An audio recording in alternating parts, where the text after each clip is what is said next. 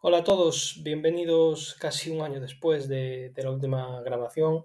Como bien sabéis, no, no, es el medio en el que me sienta más, más cómodo, ni, ni, tampoco tengo tiempo para, para, grabar podcasts muy a menudo, para planificarlos, para traer ideas. Eh, entonces, bueno, la idea es que todo continúe siendo como hasta ahora, ¿vale? Por escrito, que es donde he creado, bueno, el Substack fue todo en base a eso y, y creo que continuaremos así creo que a la gente le gusta y, de forma esporádica, bueno, pues eh, sí que trataré de grabar alguno.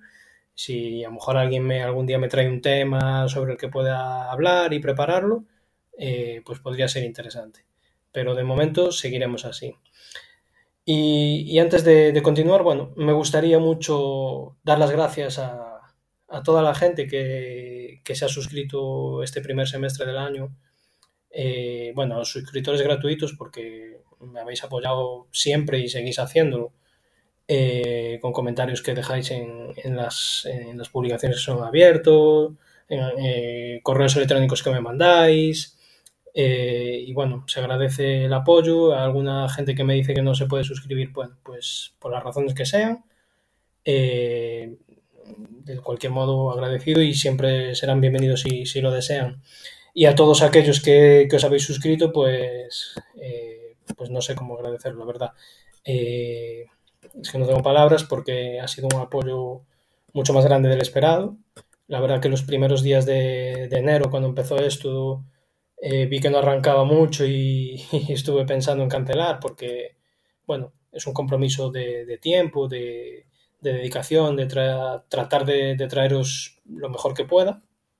Y, y el apoyo ha ido creciendo poquito a poco y, bueno, muy ilusionado, muchísimas gracias y mi modo de recompensarlo es eh, aquellos que quieran continuar cuando termine su año de, de suscripción. El, el, precio que han pagado eh, se les mantendrá siempre de por vida, siempre que, que renueven la suscripción de, de forma automática, ¿vale? Eh, es algo que permite Substack hacer, eh, he decidido hacerlo y, todos aquellos que, decidan continuar eh, tendrán esa condición. ¿vale? Eh, si tenéis dudas, me podéis mandar un correo. Eh, os voy a explicar ahora como ejemplo para que lo entendáis mejor. Y, nada, yo siempre intentaré responderos lo mejor que, que, pueda. Entonces, el ejemplo es: si os habéis suscrito el 10 de enero y habéis pagado X dinero, pues el 10 de enero del 2024 os volveréis a renovar la suscripción por el mismo precio. Una semana antes a todos los suscriptores de pago les llegará un correo electrónico avisándoles de que les queda una semana para renovar la suscripción y pueden eh, anularla o decidir renovar. Eh, entonces, eh, a la persona que se haya suscrito el 10 de enero, pues el 3 de enero, el 2 de enero, el 4 de enero, les llegará ese correo electrónico. Eh, y bueno, espero que no, que no os deis de baja porque eso significaría que, estáis contentos y, y, lo que digo siempre, prefiero una retención del 90% que traer gente nueva y después no, no se retenga eh, y que se, que se vaya, que no esté contenta. Eh, os he hecho una encuesta de satisfacción hace bueno, unas semanas para ver qué opinabais. Ha sido positiva, en, en líneas generales bastante positiva. Eh, me habéis dado algo de feedback en cosas eh, de qué mejorar, que agradezco. Eh, pues, por ejemplo, os gustaría un poco más de detalle en lo que son los estados financieros de, las empresas, la cuenta de resultados, el balance, el cash flow. Intentaré hacerlo, pero la explicación de que yo no entro a lo mejor tanto en detalle en eso es porque creo que las cuentas de resultados de las empresas que yo analizo son, son claras, son sencillas de ver y no hay que entrar en una profundidad ahí como si fuese un deep value. Vale, no es el estilo de inversión que yo practico, entonces por eso a lo mejor echáis en falta eso, mi explicación es esa, pero aún así intentaré, intentaré mejorar un, un poco en ese aspecto. Y otro comentario que también me pidió un poquito que fuese un poco más organizado el Substack. Yo creo que dentro de las opciones que Substack ofrece, eh, más o menos es todo acceder fácil a los diferentes contenidos. Bueno, está la cartera, está las tesis, están las reflexiones, están los movimientos y la semana pasada agregué también el track record para que la gente pueda, bueno, pueda acceder ahí directamente que, para ver cómo lo estoy haciendo. Eso será actualizado de forma trimestral y, y siempre va a ser histórico, ¿vale? Nunca voy a ofrecer un track record por periodos, en plan, bueno, me ha ido bien el año 2022, pero no voy a enseñar el 2020 y el 2021. No. Desde el día 1 que he comenzado a invertir, ¿cómo lo voy haciendo? Si va bien, va bien, si va mal, va mal. Si va mal, el Substack se terminaría, porque yo no, no querría tener una publicación, un blog donde haga publique ideas de inversión y donde publique cómo yo lo hago si que la gente me esté pagando si yo lo estoy haciendo mal. No, va contra mis principios, contra mi forma de pensar. ¿Vale? O sea, si en el momento que a mí me fuese mal, pues eh, esto se terminaría y, punto. De momento está yendo bien, espero que siga así. Creo que la cartera es muy sólida y, está, está haciéndolo bien y, sobre todo que tiene mucho potencial a, a futuro. En este podcast, como es en abierto para todo el mundo, y quiero mantener, o sea, quiero respetar a aquellos suscriptores de pago, lo que son posiciones específicas de la cartera, no voy a entrar muy en detalle, ¿vale? Porque creo que la gente que está suscrita y que paga debe de tener el privilegio de conocer ellos exactamente lo que hago. Entonces, eh, esto es un aviso para, tanto los de pago como para los gratuitos, ¿vale? Que si veis que algo está omitido, esta es la, la razón. Entonces, también me gustaría eh, si alguien está interesado en suscribirse, eh, a quién le puede interesar y a quién no. Vale, me gustaría dejarlo claro. ¿Quién le puede interesar? Te puede interesar si te gusta invertir a largo plazo, ¿vale? Si eres muy paciente. Si te gustan las empresas de calidad, si buenas empresas está altamente definido y se sabe lo que es, pero bajo mi punto de vista es una empresa que puede crecer con los años, que tiene unos márgenes amplios y que van creciendo también con los años, un balance muy sólido, sobre todo eso es una protección importante, que tenga skin in the game, si es posible. No todas mis empresas tienen skin in the game, pero es lo que busco y estoy afinando cada vez más en eso. Que tenga alta rentabilidad sobre, el capital invertido y sobre todo que tenga algún tipo de ventaja competitiva, ¿vale? Porque como bien sabemos, eh, si eres muy rentable y lo estás haciendo muy bien estás ganando mucho dinero en un nicho concreto, pero no estás protegido, tarde o temprano eh, alguien va a querer venir a por ese, esa parte de, beneficio. Entonces tienes que tener algo que lo proteja. Eso es lo que yo busco, eso es lo que yo comparto y, comparto no siempre ideas que están en precio en ese momento, como fue la última idea de inversión que fue Hermes. Me parece un negocio espléndido, sensacional, pero está caro está caro, no es momento, pues eh, entrar ahora mismo sería, pues podría considerarse un pequeño error, ¿sabes? A lo mejor a 20 años, bueno, pues no ha importado mucho el precio, pero, pero también me puedo equivocar, ¿sabes? Eh, no soy un inversor como Buffett o, o Manga, ¿sabes? Que no se equivocan nunca, no, me voy a equivocar muchas veces y puedo equivocarme con Hermes, entonces... Eh, lo que quiero decir es que en el momento que yo haga el análisis, a lo mejor la empresa está pues fuera de precio, pero queda la tesis hecha queda la tesis hecha y pues hay una corrección o sucede un COVID o algo así. Y joder, vas a la, idea, la lees, eh, dices, ah, pues mira, ya está analizada y, puedes eh, comprar la empresa. Que fue lo que me pasó el año pasado, en 2021. Pues eh, Hermes vi que estaba barata, pero no tuve tiempo para analizarla y no, no la compré. Entonces no quiero que vuelva a pasar eso. Puedo, puede que vea empresas caras y que me guste mucho analizarlas, y si algún día será el caso, pues se adquiere. Y si no, pues, pues no. Esto es para la gente que le puede interesar suscribirse, encontrar buenas ideas. Algunas ideas que, se han analizado en Substack y que lo han hecho bien serían, por ejemplo, Dino Polska. Están máximos históricos prácticamente, Autopartner, Mother Group, Technion. Vale, son empresas que lo, están haciendo bien. Facebook. Eh, y luego hay otras que no, que no lo han hecho bien. Pero bueno, como Appen, que siempre eh, la tengo como uno de mis mayores errores de inversión. Pero bueno, eh, la idea es traer empresas de calidad, me confundiré, no todas lo harán bien, pero la idea es que, con los años todas tengan, tengan la posibilidad de crecer. Y eso, la idea no es publicar ideas por publicar, ¿sabes? Como, bueno, eh, hay muchos blogs en el mundo que publican una idea a la semana, no sé, para mí eso es como batiburrillo de ideas y que el lector pues tenga que seleccionar de todo eso. No, a mí me gusta ya tener un filtro, eh, ideas que han pasado muchos filtros míos anteriores para, para llegar aquí al punto de, del análisis.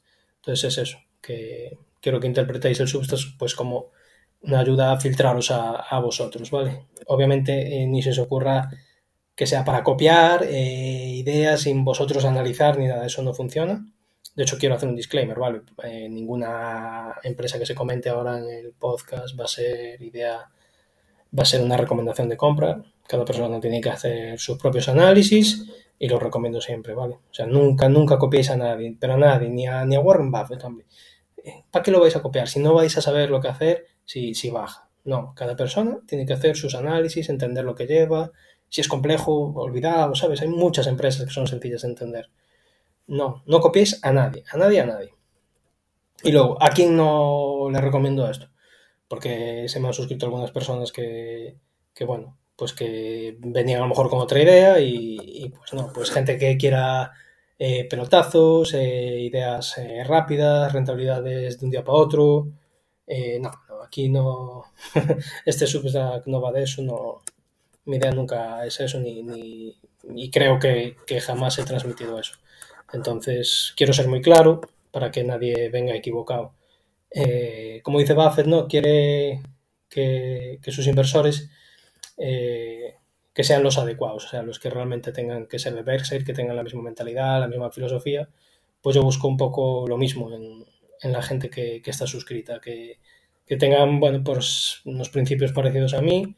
Obviamente podemos diferir en, en muchas cosas, pero, pero bueno, eh, que la idea general es esta, ¿vale? Si tenéis dudas me podéis preguntar y incluso si alguien tiene unas dudas muy profundas se puede establecer una, llamada porque no ha, no ha, sido han sido más de una persona las que me han puesto en contacto por teléfono eh, por videollamada siempre manteniendo mi anonimato vale mientras lo, lo pueda tener eh, pues lo, lo, agradezco y nada esto ha sido una pequeña introducción agradecimiento a todos y trataré de seguir dando el mejor trabajo posible. Eh, lo segundo, me gustaría comentar, eh, ya sé que es una empresa de la cartera, pero es una empresa que llevo desde hace mucho, es Live Chat Software, ¿vale? Que la, de hecho fue la primera empresa que adquirí por mi cuenta. Eh, me refiero por mi cuenta que no se la había ningún gestor, eh, que no la conocía, no era una empresa famosa como Visa o Mastercard o Facebook. No, fue Live Chat Software, que es una empresa polaca que se dedica pues a las ventanas de chat que tienen las empresas, es como la empresa número uno a nivel mundial, o sea, es la mejor de todas. Eh, y, se dedica pues a, proporcionar esos servicios, también servicio de chat automático, eh, los, los, tickets que, que, hay en los chats también gestiona eso, y están creciendo, pero año tras año, en una crisis, bueno, crisis entre comillas como la que hemos tenido, alta inflación, bueno, ya sabéis todos cómo está el entorno macroeconómico, que está complejo. Eh, pues mire, ha presentado resultados esta semana, ha crecido un 41%, eh, su EBITDA ha crecido un 44% y su beneficio neto un 44%. Es eh, sus resultados anuales, ¿vale? Porque presenta de marzo a marzo y han sido esta semana. La empresa, pues eh, estaba cotizando a 20 veces beneficios, 21 esta semana, ahora ha subido un poquito después de presentar resultados. Y me habéis preguntado, ¿sabes qué? Si puedo actualizar un poco la tesis. La tesis no ha cambiado tanto. ¿Qué pasa con LiveChat? ¿Por qué creo que está tan barata? Bueno, pues creo que está barata, bueno, aparte de que es polaca, ¿vale? Es una empresa, un país así relativamente desconocido, no desconocido, pero no tiene esa tradición de empresarial como puedes tener Estados Unidos. Si fuese una empresa, una empresa americana, pues LiveChat estaría cotizando igual a 40, 50 o 60 veces beneficios. Eh, el tema es que LiveChat es una empresa que ha crecido de forma espectacular los últimos 10 años, eh, no tiene nada de deuda en su balance, eh, tiene, los fundadores están al frente y tienen muchas acciones, sus ROIC son enormes, son grandísimos. O sea, todo, todo lo que son las métricas financieras son hiperpositivas, ¿vale? Eh, pero el miedo está en la inteligencia artificial, ¿vale? Que sí puede pues, suplantar las funciones que, que realiza LiveChat. Eh, realmente, pues no te puedo, no puedo dar una opinión, decir mm, no, no lo va a sustituir. Mi opinión, y hablando con el management y escuchándolos, es que lo va a complementar. Vale, va a complementar los servicios de live chat y los puede hacer más eficientes, incluso. Vale, eh, de hecho han hablado ayer en la reunión anual, que les he lanzado una pregunta que os comentaré ahora, de que su idea es automatizar muchos procesos entre el año que viene y el siguiente, para ser más eficientes. Y que la inteligencia artificial, pues que la toman eso como un asistente. Es del mismo estilo que, Adobe. Vale, Adobe la analicé en su momento, la tuve y la vendí, pues porque me dio miedo esto de la inteligencia artificial eh, y no tenía visibilidad, pero según he leído a posteriori de la venta, pues parece ser que le está complementando, le ayuda, puede generarle mucho más ingresos y bueno, quizás fue una venta errónea por mi parte, pero eh, no me sentía muy cómodo teniéndola. Con LiveChat, pues dada su valoración, ¿sabes? Eh, aunque yo también tenía incertidumbre, la, seguí teniendo en la cartera porque llegó a estar a 15 veces beneficios, Es una empresa como la que os acabo de hablar. Entonces, aunque tenga ese pequeño riesgo, incertidumbre, su valoración me ofreció un margen de seguridad pues tremendo. Eh, ¿Qué más? Eh, es lo, que ha comentado ayer el, management. Eh, ah, otra cosa, también otro riesgo es que dice que Facebook es uno de sus mayores competidores y, ayer el management dijo que Facebook no es para nada un competidor, o sea, no, no lo consideran competidor e incluso trabajan para Facebook, con Facebook. Es decir, es eh, bueno, la mítica rumorología que se escucha, pero que termina por no ser cierta. ¿Es todo bonito y positivo? No, ¿vale? O sea, es una empresa tecnológica, está todo cambiando muy rápido, mm, no puedo garantizar que la vaya a tener 7, 10 años en cartera, pero lo está haciendo muy bien año tras año y mientras la valoración sea así bastante correcta, va a estar en cartera. ¿Por qué no la voy a tener tantos años? Bueno, la incertidumbre que existe en las empresas tecnológicas. Luego, que no le veo un mode claro, ¿vale? No hay un coste de cambio, no es como un RP, sabes que necesitas uno, dos o tres años para cambiar un RP, no. Es otro tipo de software. Pero su ventaja competitiva creo que radica en que son especialistas en lo que es chat, ¿vale? Porque hay otras empresas como Zendesk o LivePerson que también se dedican a, este, a comunicación, eh, empresa cliente, pero no solamente es chat, sino que también pues es telefónica, correo electrónico, ya son más medios. Y live chat es eh, únicamente eso. Han perdido un cliente importante recientemente. Importante me refiero por tamaño del cliente, no porque sea repercuta mucho en los ingresos, que ha sido eh, Ryanair, porque Ryanair pues quería eh, algo más, ¿sabes? Quería pues no solo chat, sino que le prestase más servicios. La tendencia a nivel mundial es que el chat predomine a la hora de la atención al cliente, se está perdiendo el email y se está perdiendo el teléfono. Entonces, eh, yo creo que está muy bien posicionada para hacerlo bien, pero está la incertidumbre de inteligencia artificial de si la va a apoyar o, va o le va a quitar clientes. Yo opto por la primera opción. Vale. Y otra cosa que no me gusta es que, y es lo que le, bueno, ayer hablé con el management, eh, y me invitaron a, la reunión por en directo, pero bueno, por trabajo no pude acudir. Y, era que reparten dividendo, pero no recompran acciones cuando están baratas. Estuvieron muy baratas y no hicieron una sola recompra. Entonces le dije que la no, no, son eficientes a la hora de, de, desplegar el capital, no están siendo eficientes. Para el accionista es mucho mejor que recompren acciones, sobre todo esas valoraciones les recomendé varios libros de, bueno, y leer de, Warren Buffett y tal. Me dijeron que lo iban a hacer y que lo iban a estudiar, pero de momento, pues eh, siguen con el reparto de, dividendo. Eh, es algo que puedo llegar a entender. ¿Por qué? Porque tú puedes ser un CEO especialista, pues yo que sé, en restaurantes, en, en cualquier tipo de nicho, pero a lo mejor a la hora de desplegar capital, pues no, no eres tan bueno, ¿sabes? No hay tantos eh, Mark Leonards, no hay tantos Warren Buffett, eh, no hay tantos Alex Rothex, que es el CEO de Boston Omaha. Eh, entonces puedo llegar a entenderlo, pero por eso les estoy insistiendo, ¿vale? Y no todos los CEOs conocen a Warren Buffett, aunque deberían. Eh, y a ver, a ver si hay suerte y a, futuro empiezan a hacer recompras, salvo que la acción empiece a subir y se ponga por las nubes y me las empiecen a hacer ahí, que ahí ya tendríamos discusión. Y el tercer punto, antes de comenzar con las preguntas, este es muy breve, es comentar eh, la que será mi próxima tesis de inversión.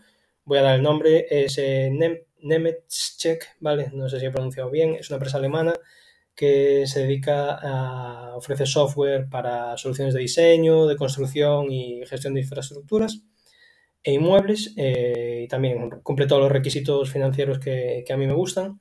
Está una valoración un tanto justa, tanto justa cara, pero está cayendo, está cayendo un 15% y me parece una empresa muy interesante, creo que va a gustar la tesis y esta sí que tiene bastantes ventajas competitivas. También ya tengo la hoja de, ruta de las siguientes tesis de, que vendrán después de esta, que serán, bueno, no voy a desvelar los nombres, pero sí que puedo garantizar que son empresas que están cotizando a valoraciones baratas razonables. Son una empresa de Italia, bueno, esta la voy a comentar porque ya lo he dicho, se llama The Italian Sea Group, una empresa de lujo que se la he visto, me la recomendó Galileo Capital, mis amigos de Galileo Capital, les prometí que la iba a mirar y la voy a mirar, pero no he tenido tiempo hasta ahora. Y también he visto que la lleva Carlos Santiso de Caria Capital, al cual admiro y me parece que es un crack seleccionando empresas, entonces para mí es eh, ya dos buenas señales y las otras dos serían una empresa inglesa y otra empresa también de Italia. Entonces, bueno, ya iremos viendo en los próximos meses, son empresas buenas de calidad y poco a poco irán saliendo las ideas.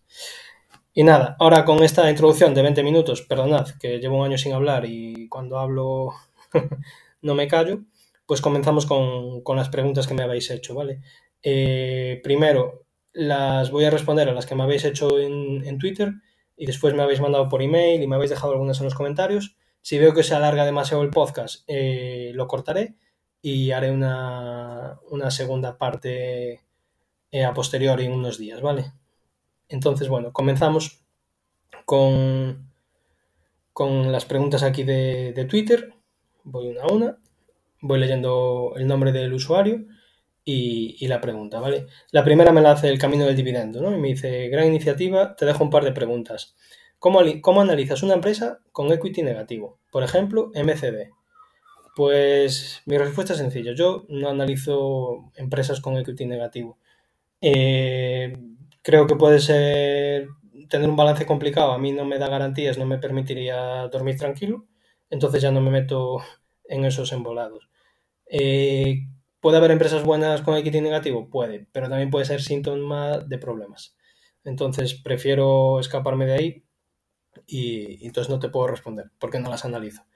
Eh, creo que una empresa muy buena, estoy hablando de memoria, a lo mejor me puedo equivocar, y que me echó para atrás y, que tiene equity negativo es eh, Autozone. Estoy hablando muy de memoria. Y pero ya veis, o sea, no, si no pasan mis filtros de, seguridad, ¿puedo estar perdiéndome algo? Puede, pero yo prefiero estar tranquilo. Entonces, esta, esta pregunta te tengo que responder así, pero lo siento. Eh, siguiente, inversor dividendero. ¿Cuál es tu opinión sobre el panorama actual macroeconómico? Y si puedes a qué sectores le puede beneficiar. Bueno, a ver, eh, yo ya sabéis, lo he dejado muy claro muchas veces en Twitter, que a mí la macroeconomía a la hora de invertir eh, no me aporta mm, prácticamente nada, ¿vale? O sea, no voy a tomar mis decisiones de inversión basados en un entorno macroeconómico global que no se puede predecir, en el que hay innumerables variables que no podemos controlar, que no podemos saber, que nos vamos a equivocar, seguro. Entonces, pues sí, es la macroeconomía está compleja, sí, parece que sí, pero lleva con predicciones malas desde que recuerdo, casi desde que nací. Siempre hay algún problema, siempre hay alta inflación, deuda, paro, eh, conflictos políticos, ahora bélicos también en Europa, por desgracia. Entonces, no puedo tomar mis decisiones. Si, si estamos todo el rato tomando decisiones en base a la macroeconomía, a a las políticas, a, todo, no invierte nadie. O sea, hay que mantenerse ajeno a eso. O sea, de hecho, no conozco a nadie, salvo a Ray Dalio y a Miller que sean buenos inversores prediciendo esto. Eh, entonces, lo descarto totalmente. Y me pregunta también qué, empresas, eh, bueno, qué empresas les puede beneficiar. Yo no soy más de sectores ni de empresas, eh, de decir, este sector lo va a hacer bien. No, yo busco empresas que crea que lo pueden hacer bien en cualquier periodo, ¿vale? Puede, sí, puede llegar a lo mejor un 2008 y que no crezca, pero bueno, que, pueda sobrevivir, que, y si es resiliente y crece, mejor. Para eso, pues eh, lo que digo siempre, empresas de calidad, que tengan balances sólidos y sí, puede ser con, con skin in the game, ¿vale? Un sector muy bueno es el lujo, ¿vale? Ese sí que lo hace bien siempre. Para la gente que tiene dinero, le da igual las crisis, sigue teniendo mucho dinero. Aquí me pregunta Pedro Aluna, ¿puede alguien dedicarse a la inversión a tiempo completo? Sí, sí que puede, pero necesitas mucho dinero para, para ello. Vale, ya no solo mucho dinero, necesitas muchos años invirtiendo por tu cuenta, aunque sea con menos dinero, y haciéndolo bien. Y hacerlo bien no es, pues el año 1 eh, un 2%, el año 2 un menos 30% y el año 3 eh, sube un 150%, entonces ya compenso. No, no, hay que tener una regularidad, por lo menos 7 u 8 años eh, invirtiendo tu dinero y, y, viendo que lo estás haciendo bien y sobre todo, bajo mi punto de vista, ser conservador. Vale.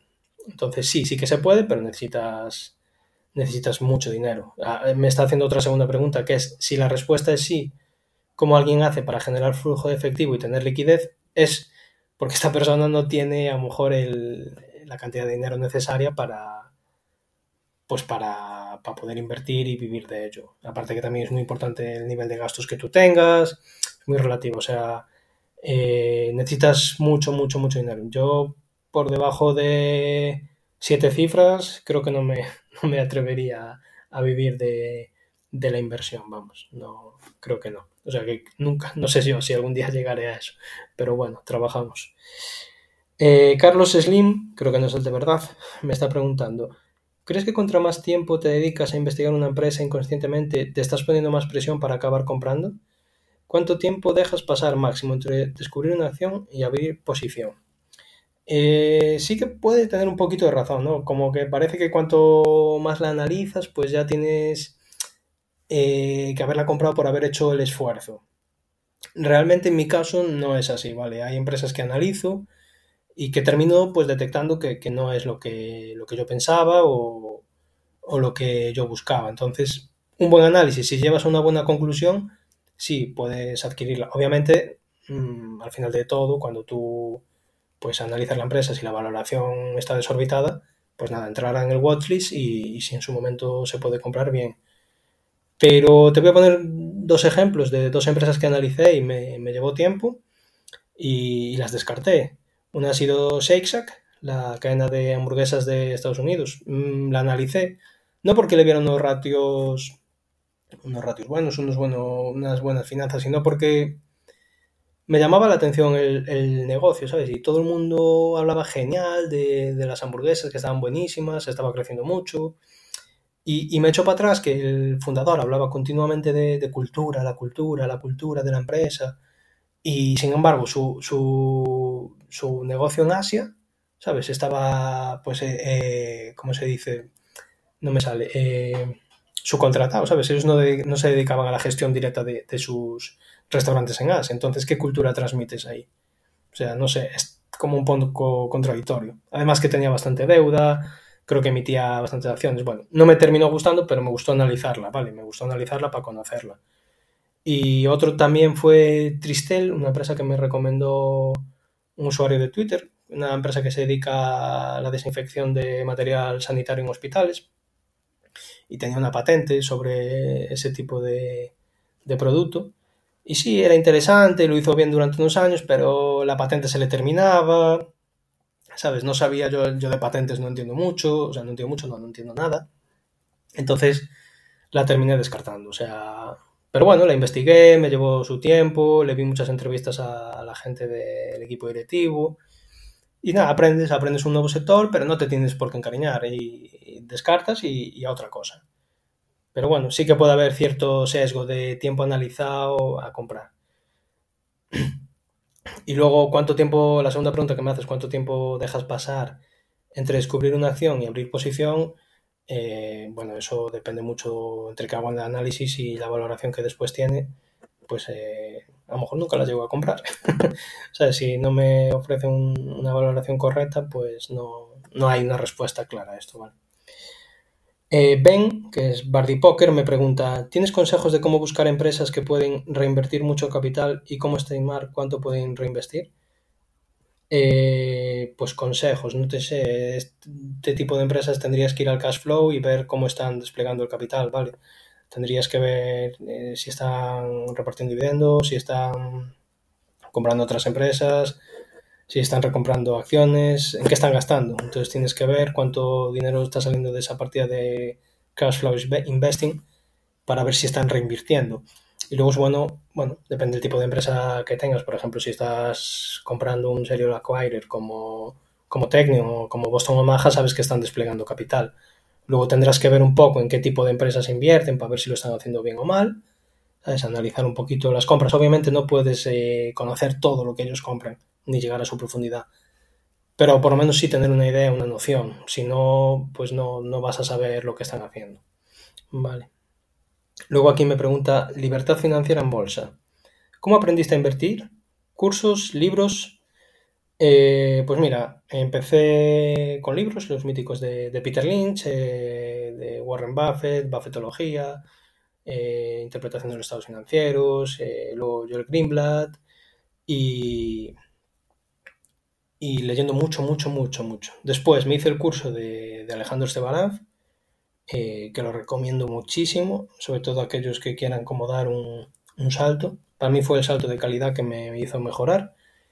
Y después eh, lo que hice para aprender y para mejorar y para interiorizar la filosofía fue leerme pues muchas cartas de muchos informes de, pues, de Warren Buffett, de Charlie Munger, de François Rochon, de Terry Smith, de Rob Vinal, de Nick Sleep, o sea, gestores extraordinarios que lo han hecho bien durante un largo periodo de tiempo y de forma constante, ¿vale? Entonces, cuando lees tanto, interiorizas lo que ellos han hecho y bueno, y tratas por lo menos que se te quede algo, un, poco, ¿sabes? Eh, y, tener sobre todo esa buena filosofía, que es lo importante para invertir.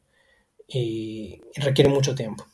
O sea, el aprendizaje es eso, cursos, podcasts, libros, cartas, eh, curiosidad, sobre todo mucha curiosidad, querer aprender. Bueno, es eh, como se aprende. Si entras en este mundo, pues cada vez vas a, necesitar más.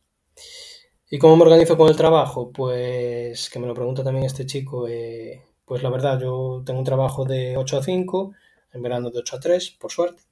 Y, ya, yo esas horas las dedico a, mi trabajo y en casa, pues todos los días trato de, de dedicar dos o tres horas a la inversión pues, pues, a veces es una, a veces son tres, se va compensando. Fines de semana que no tengo planes, pues también a lo mejor una mañana me dedico a leer. Y bueno, dedicándole dos horas eh, pues al día a lo mejor a leer las empresas que estoy interesado, pues vas aprendiendo y, bueno, se saca tiempo de eso. Sacas, otra gente a lo mejor prefiere Netflix, prefiere un partido de fútbol, pues no sé, yo en mi tiempo libre prefiero, prefiero esto. Prefiero aprender, me gusta, es mi ocio no es un trabajo para mí eh, leer informes y, analizar empresas. Aquí me pregunta, la pela es la pela. ¿A qué te dedicas aparte de la bolsa? Bueno, soy contable, trabajo en, el departamento financiero de una empresa en contabilidad. ¿Cuántas horas al día o semanas o semana dedicas a buscar analizar empresas? Bueno, fue un poco lo que te acabo de responder al usuario anterior. Muchas empresas ya las tengo, tengo ya un watchlist muy grande de un trabajo ya anterior eh, elaborado, entonces ya no estoy tanto en búsqueda de empresas, sobre todo porque tengo la cartera ya hecha, ¿sabes? Las tengo muy formada y, para que algo entre pues tiene que ser mucho mejor, pero bueno, tengo ya un watchlist esto, entonces es hecho, no es un trabajo que tenga ya que hacer, buscar. Sí que leo cartas de, que van saliendo en, en, Reddit encuentro ideas nuevas o Twitter, pero no es una búsqueda activa, es pasiva que aparece. Y si son muchas horas, ¿cómo gestionas el tiempo en familia? Bueno, me organizo bien, saco bien el tiempo y tengo tiempo para todo, la verdad. O sea, no, no, tengo problema por esa parte y por suerte mi novia es, me ha apoyado desde el día uno. ¿Sabes? Eh, está aquí, ha visto el esfuerzo que me ha supuesto pues todo esto y, nada, está totalmente conmigo y de hecho pues le gusta la inversión y ha aprendido también mucho. Pero bueno, eh, te tiene que gustar mucho para, para dedicar las horas que, que yo le dedico. Damián Martínez. Creo que ya has hecho referencias en más de una vez, pero ¿podrías recomendar cinco libros, cinco podcasts y cinco cuentas de Twitter a seguir? Bueno, a ver, eh, no sé si te diré cinco de cada, pero cinco podcasts, pues Value Investing FM de Paco Lodeiro, otro curso que recomiendo el de él encarecidamente. Mm, tiene un track record de 15 años de un 16-17% auditado. sabe, o sea, tiene mucha experiencia, transmite muy bien, tiene un curso muy bien valorado es otra forma de aprender. Es uno de los podcasts que, recomiendo. Hablemos de inversiones, de Carlos Santiso, de Icaria Capital. Y no porque sean coruñeses, sino porque son buenos. Y otro coruñés más, que también tiene un podcast muy bueno, es eh, Javier Acción. Eh, tiene una capacidad de análisis muy, muy, muy profunda, ¿sabes? Muy, muy profunda. Quizás eh, un poquito más avanzado que el resto. Bueno, no más avanzado, no, ni más técnico, es más profundo, diría yo, Javier Acción. Son tres podcasts que, me gustan mucho. Y otro que también estoy escuchando mucho, voy a decir más, a, ver si me sale el nombre, Quality Growth, que se llama, el usuario de Twitter es MDDB o MDD Bolsa. Miguel se llama, Miguel Daván creo que es. Y analiza empresas de mucha calidad también y me gusta, me gusta mucho esos podcasts.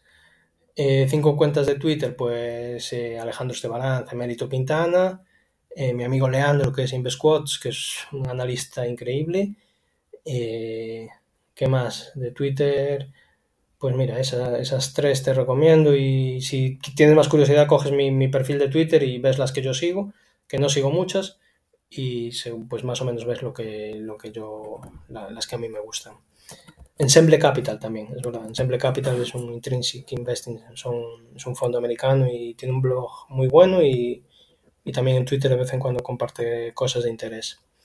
Y libros, pues libros, eh, los de ya los que mencioné antes, también los de Pat Dorsey sobre los modes. Eh, hay muchos, es que libros, creo que tengo una sección en, en el Substack donde recomiendo algunos libros, pues eh, si quieres pásate por ahí y, y encuentras más, más referencias. Muchas gracias también. Aquí me pregunta Carvalho dos preguntas. ¿Cuándo sabes cuando ya tienes información suficiente para tomar una decisión? Uy, eso nunca lo sé. nunca sé si tengo información suficiente. Si, si quieres analizar una empresa, puedes estar años, te diría. Y, a nivel, bueno, particular, como inversor particular que soy, nunca voy a llegar a, la profundidad que puede llegar un analista profesional, a tener su conocimiento.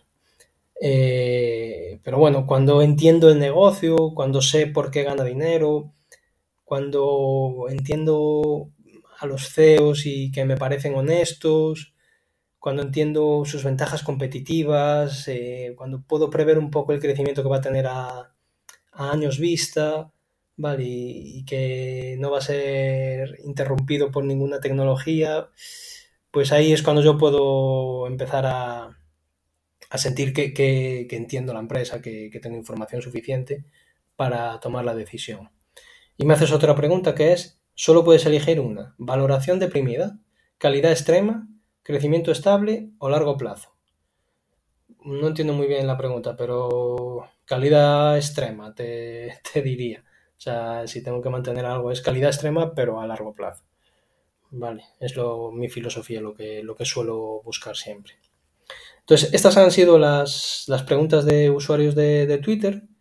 Y ahora vamos a pasar a, las preguntas de, que me habéis hecho por correo electrónico y en los comentarios de, de Substack cuando hice, cuando hice la publicación de Hazme una pregunta. Vale, continuamos.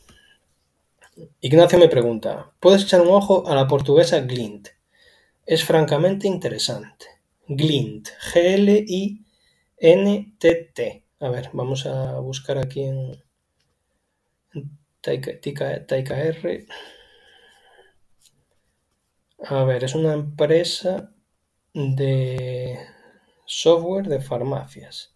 Consultoría empresarial, gestión de farmacia, consultoría continua, diagnóstico y proyectos. Eh, bueno, eh, parece un poco alejado de mi círculo de competencia, pero tiene un crecimiento interesante. Ha pasado de 66 millones en el 16 a, a doblarse casi ahora sus márgenes brutos por encima del 60%, los operativos ya caen bastante. Están por debajo del 10. Imagino que tendrá mucho gasto comercial publicitario. Eh, y luego los beneficios netos han subido de 380.000 euros. Ah, los beneficios netos han subido mucho. A 3 millones, 3,25 millones. Bueno, tiene unos números interesantes, tiene cierta deuda. Y bueno, si a alguien le interesa, pues aquí tenéis la idea. Una empresa de Portugal no la conocía de nada. Yo creo que se me aleja un poquito de, mi círculo, pero para quien le interese, una idea interesante. Y está cotizando a. Está cotizando a. A unas 7 veces beneficio. Bueno, parece así a simple vista, si no me estoy equivocando. A quien le interese, aunque esta empresa igual se puede valorar más por Free Cash Flow, eh, parece que está muy barata. Entonces aquí tenéis una idea del amigo Ignacio. Muchas gracias. Leo, actualiza la tesis de alguna de las empresas con más peso de tu cartera. Vale, bueno Leo, como he comentado al principio, no voy a hacer referencia a empresas de la cartera, vale, por lo que os comentaba. Eh, me preguntas, aunque bueno, creo que gente ya la conoce un poco parte de, lo que llevo. Pero por las tres que me preguntas, eh, te diría que están mejor que cuando hice las tesis. Me estás preguntando por Boston Omaha, por Facebook, eh, me parecen mejores negocios, ¿vale? Si te sirve así una respuesta muy simple. Si quieres algo más específico, pues podría plantearme hacer alguna publicación un poquito, actualizar un poquito las tesis. Me lo anoto. Vale, muchas gracias, Leo. Leo es un usuario eh, muy activo. Me hace muchas preguntas, está muy bien. Muchas gracias, Leo. María José Román. Hola, ¿puedes hablarnos de las bondades de Boston Omaha en cuanto a estados financieros? Gracias. Bueno, María José Román, muchas gracias. A María José eh, le gusta, es la persona que me dijo que tenía que mejorar en, la, en el análisis, centrarme un poco más en, las finanzas, entonces lo voy a responder a, a esta pregunta. Vale, María José, te voy a hablar de memoria, ¿vale? Porque no tengo los estados financieros delante, pero sí que te diría que te centres en los activos que adquiere Boston Omaha, ¿vale? Que son activos de muy larga duración, que no requieren CAPEX de mantenimiento, ¿vale? Para que tengas una idea, una valla publicitaria, la compras, la instalas, tienes que contabilizar la depreciación que es inexistente, eso deprime tus beneficios. Eh, lo mismo sucede con, con la instalación de la fibra en las zonas rurales donde está instalando. Vale, tú instalas la fibra, tienes sí una inversión bastante potente, excavas, instalas los cables dentro de los edificios y no hay que volver a hacerles mantenimiento durante 40 o 50 años.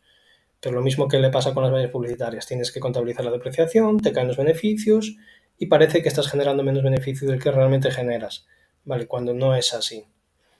Bueno, pero es una parte también interesante para Boston Omaha porque también está difiriendo el pago de impuestos. Los márgenes brutos de las tres secciones de, de Boston Omaha, que son las vallas publicitarias, son los seguros de caución y son la, la, la fibra, son superiores todos al 65%, si no me equivoco, y tienen mucho pricing power. Y los márgenes operativos te diría que son todos superiores al 35-40%, bastante estables y crecientes. Luego, el balance de, Boston Omaha es muy sólido, o sea, ellos no lo dicen en todas sus cartas y es cierto, jamás van a, a poner en riesgo el pasivo del balance para tener unos mejores activos, ¿vale?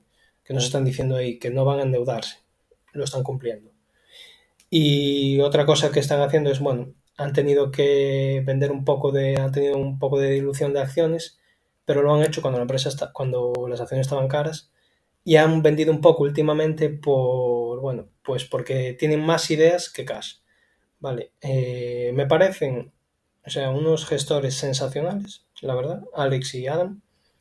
Eh, todo lo que nos están comunicando en sus cartas lo están cumpliendo y es una inversión de mucha paciencia. Vale, espero, o sea, yo tengo bastante convicción en ella y en la última reunión anual yo no he estado, pero han estado gente allí me han transmitido todo muy positivo, eh, gente muy humilde, bueno, lo que yo busco en, en, en un gestor. Entonces, eh, de ahí mi, mi, convicción con ello y, espero, si todo va como, como están transmitiendo y, todo continúa su curso, no se difieren de, lo que nos están, bueno, de lo que estamos viendo, espero mantenerla durante, durante décadas. Es mi idea. Obviamente puedo equivocarme.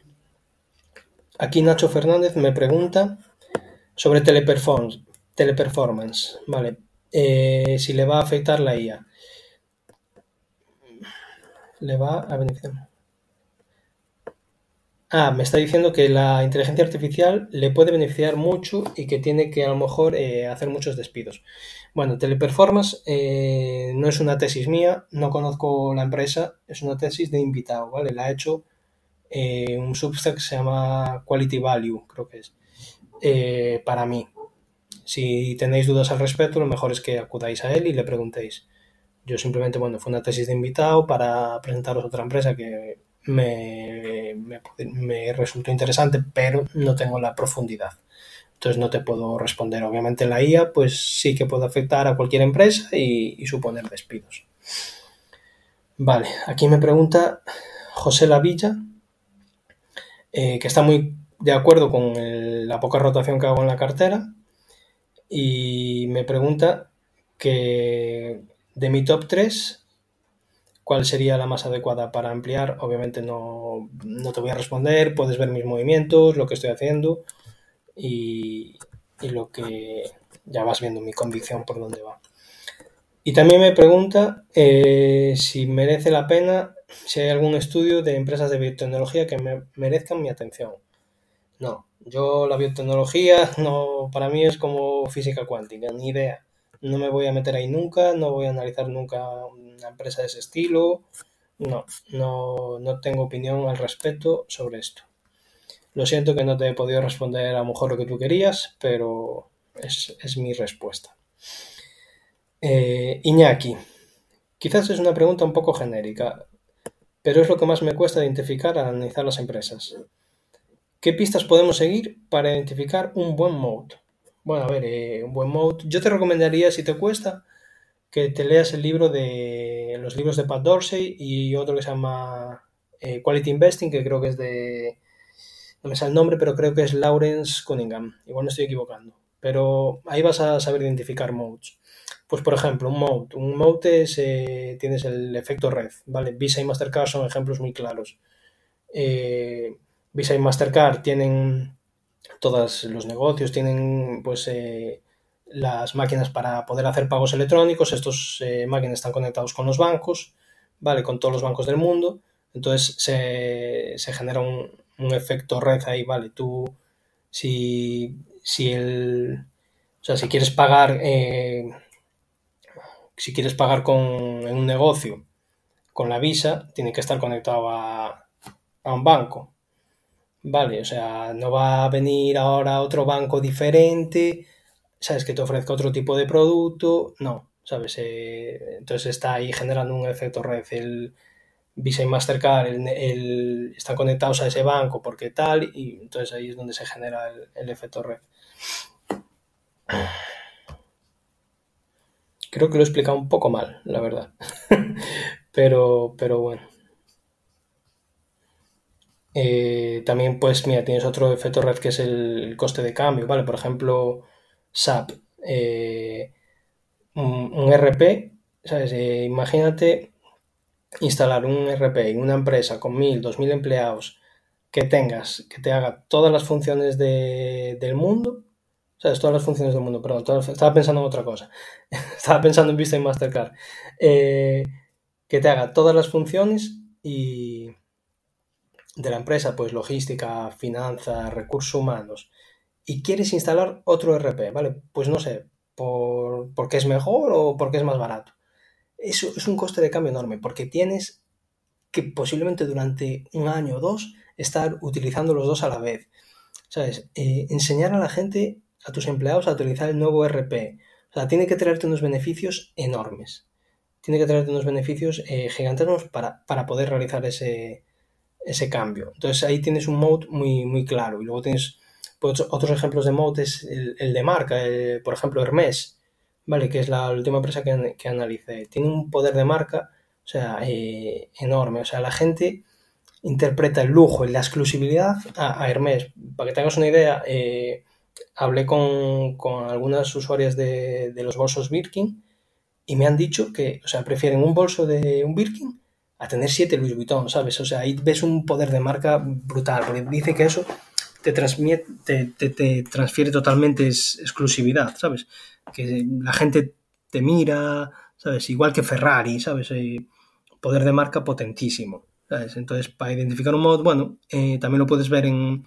A lo mejor te estás, me estabas preguntando más por los estados financieros sobre dónde se puede ver. Bueno, suelen tener alto ROI, que, ¿sabes? Durante periodos de tiempo muy alargados suelen tener márgenes brutos y operativos bastante elevados, eh, crecimientos de ingresos y beneficios constantes, ¿vale? Eso es donde lo puedes ver ya lo que son las cuentas de, la empresa. Y perdón que te expliqué mal la de Visa y Mastercard, pero me hice un poco lío en la cabeza, eh, porque hace mucho que no leo sobre ellas. Eh, vale, entonces, eh, la siguiente pregunta que tengo por aquí es de Laura Guerrero. Hola Galicia, enhorabuena por tu track record. Ya me gustaría a mí tener esas rentabilidades, pero ¿podrías hablarnos de tus errores? Gracias. Bueno, pues muchas gracias por, por, tu, por tu pregunta y por tu halago. Eh, mis errores han sido muchos. Yo he cometido muchos errores eh, en estos años y los voy a seguir cometiendo. Lo importante es que los que he cometido no los vuelva a cometer. Vale, eh, por ejemplo, uno de los primeros errores que cometí fue copiar, ¿vale? Copiar tal cual a inversores famosos eh, sin analizar la empresa. Vale, fue por ejemplo JP Morgan, eh, que la compró Warren Buffett en la pandemia y dijo que iba a multiplicarse por tres en breve. Ahí fui yo, sin ni idea de bancos, pues compré. Por suerte, se, revalorizó un 40, un 50% y, y gané dinero, pero fue un error. Y otro fue comprar una empresa que estaba comprando trimestre tras trimestre Michael Burry, que no es un inversor de mi agrado, la verdad, pero como era famoso por la película, pues, pues compré Tailored Brands, una empresa creo que hacía pantalones, vaqueros o trajes, no, no recuerdo. Compraba trimestre tras trimestre y dije, bueno, pues algo tienen que tener. Pues nada, se fue a la bancarrota. Y nada, supuso un, un 1% de, de mi cartera. Luego otros errores, eh, sobrevalorado modes, ¿vale? O sea, pensar que tenía un mode la empresa más grande del que realmente tenía. Me pasó un poco con Appen, una empresa que etiquetaba datos de inteligencia artificial australiana, entonces pues eh, lo que hacía era para, para, que las inteligencias artificiales, por ejemplo, de un coche, para que sepa que un árbol es un árbol, una persona es una persona, un paso de cebra, un paso de cebra, tienen que ver esa información millones de veces, ¿vale? Entonces, eh, tiene que haber alguien que diga lo que es cada cosa. Entonces, Appen se dedicaba a eso, a etiquetar los datos, a decir esto es un semáforo, esto tal. Y para eso tenía una comunidad de personas eh, enorme a nivel mundial, donde les asignaba estos trabajos. Eran como freelancers que les daban una tarea y les decía, bueno, eh, etiquétame estos 100 datos y te pagaba un poco. De hecho, llegué a hacer unas tareas para ver cómo funcionaba. Entonces pensé que ahí se iba a generar un cierto efecto red y me equivoqué por completo. Vale, no, no hubo efecto red, no hubo nada y luego aparte que es un sector complicado, ¿sabes? Y, lo peor es que fue portada de Rankia esta, esta tesis y, fue de las que peor me, ha salido. Por suerte lo mismo que con, con o sea, Tyler de Brands, que no me supuso un peso muy grande y aparte vendí en cuanto me di cuenta de que, de que me había equivocado. Y otros errores que he cometido, pues pagar de más, como fue con Fibertree, pagué bastantes veces beneficios y, bueno, eh, la empresa también le asigné un mode demasiado grande, pensaba, bueno, es una empresa de tónicas premium, pero ser premium no quiere decir ser Coca-Cola. y, yo pensaba que sí, que, que, era una marca que lo iba a, a romper y, y sí que es buena, pero claro, hay más marcas de tónicas, no tiene ese nombre que yo pensaba. Entonces también fue otro error, pero bueno, eh, pues te hace ver la inversión de, otro modo, desde, desde, que cometes estos errores. Y, otro error, y, que aún estoy intentando, bueno, eh, ¿sabes? Intentar mejorarlo, es que cuando veo una empresa que me gusta mucho, me parece muy buena, eh, que lo va a hacer muy bien a muchos años, tengo ganas de comprarlo. Pero bueno, lo estoy intentando, lo estoy mejorando eso. Por ejemplo, con Hermes, cuando lo analicé, pues eh, sí que vi una empresa eh, muy, muy interesante, muy buena y que me parece raro que de aquí a 20 años no, no lo vaya a hacer bien. Estaba a 60 beneficios y me planteé su compra en una posición muy pequeñita en, la cartera. Eh, he decidido esperar, pero bueno, tuve ese impulso inicial. Entonces voy moderándolo poco a poco, ¿sabes? Ya tengo la cartera formada, está hecha, no, no hay prisa y ya habrá oportunidades, que esto es un camino muy, muy largo. Entonces son algunos de mis errores, habrá más, cometeré más, pero bueno, son así los que me han venido ahora a la cabeza. Las preguntas las estoy respondiendo en directo, ¿eh? o sea, no, no, están planificadas. Eh, San Investor. Los rates están sufriendo, pero IWG creo que podría ser una situación especial. Si hacen un spin-off de su central de alquileres, puedes echarle un vistazo pues mira, te voy a ser sincero, o sea, gracias por la idea, la aportación, pero no les voy a echar un vistazo porque ni se me dan bien las situaciones especiales, ¿sabes? No es algo en lo que yo me interese y los rates tampoco, ¿vale? No, no, me, no es un sector que me, que me llame la atención para invertir. Entonces te agradezco la idea, a quien le interese, pues IWG, pero yo no, no la voy a profundizar. Muchas gracias, de todas maneras, ¿vale? Oscar Garam. Me gustaría saber tu opinión sobre cuál es la mejor forma de aprender a valorar empresas. Me atrae tu filosofía de inversión y me gustaría seguirla, pero siento que me faltan conocimientos para valorar críticamente tus tesis. ¿Alguna formación específica que recomendarías? Pues eh, ya lo he comentado con anterioridad, el curso de Alejandro Estebaraz y, y, el de Paco Lodeiro de Value Investing FM. Los dos son grandes inversores, los dos tienen buenos resultados, en, el tiempo y, vas a aprender seguro. Vas, vas a aprender e, ese paso que me hizo falta a mí, ¿vale? Que es el de valorar, saber si una empresa está cara o barata. O sea, yo había leído muchos libros y tal, pero me faltaba eso. Y Alejandro me lo simplificó mucho. Eh, para mí fue mi punto de inflexión. Y Paco Lodeiro también lo recomiendo por, porque le he escuchado todos los podcasts que tiene y sé que es un inversor extraordinario y la gente está contentísima con, con su curso. Aquí me pregunta Robert Smith. Hola Galicia, te sigo en Twitter y recientemente en Substack. Dos preguntas. Uno, a menudo comentas que el inversor particular eh, debe invertir en grandes empresas y esperar años, que las otras estrategias no funcionarían. Análisis técnico, macro, value clásico, computacional. ¿Por qué? bueno, a ver, eh, yo siempre hablo desde un punto de vista del inversor particular, ¿vale? Del inversor que está en su casa, que tiene un trabajo, y que no tiene todo el tiempo del mundo para, analizar, ¿vale? Que no es un profesional. Entonces, si tú eres un inversor particular, lo que te interesa es hacer un trabajo inicial potente, o sea, es un estudio de una empresa muy buena y que pueda estar muchos años haciéndolo bien. No quieres estar cada dos por tres comprando empresas porque no tienes tiempo. Entonces, es lo que trato siempre de transmitir. Buscar estas empresas de calidad, intentar comprarlas a buen precio y mantenerlas mucho tiempo. Si caen y son buenas, aprovechar la situación. Vale. Entonces, es por lo que creo, es por el mensaje que, trato de transmitir siempre a, aquellos que son, están en mi situación. A un profesional o a alguien que se dedique no es lo que yo le, transmito. Ellos que inviertan como quieran, tienen todas las horas del mundo y seguramente muchos más recursos y más capacidades que, que yo y un inversor que está en su casa. Entonces, por eso creo que lo va a hacer bien. El análisis técnico, pues no conozco a nadie o sea, habrá alguien, pero no conozco a nadie, nunca me han demostrado a nadie que lo ha hecho bien durante muchos años. Eh, ¿Sabes? A lo mejor un año bueno, vale. Te ofrecen, nadie te ofrece un track record de 10, 15 años haciéndolo bien. Eh, sin embargo, sí que ves que venden cursos, ¿vale? Eh, y le pides su track record y te, bloquean, se callan. ¿Por qué? Bueno, pues por algo será. Que los puede hacer, lo, puede ser un complementario al value investing. No digo que no, a mí no me aporta nada, puede tener algo. Y que puede funcionar como método de inversión, a lo mejor también, pero no encontraba a nadie, por lo menos eh, a nivel particular. Y, no es que tenga nada contra eso. Si, si a mí me funcionase, lo usaría. Si supiese que funciona, lo usaría. Pero no voy a estar en contra de, ganar dinero, pero no lo he visto. No es una manía ni es nada. Vale, y luego el macro, pues porque me parece muy complejo predecir la macroeconomía, ¿sabes?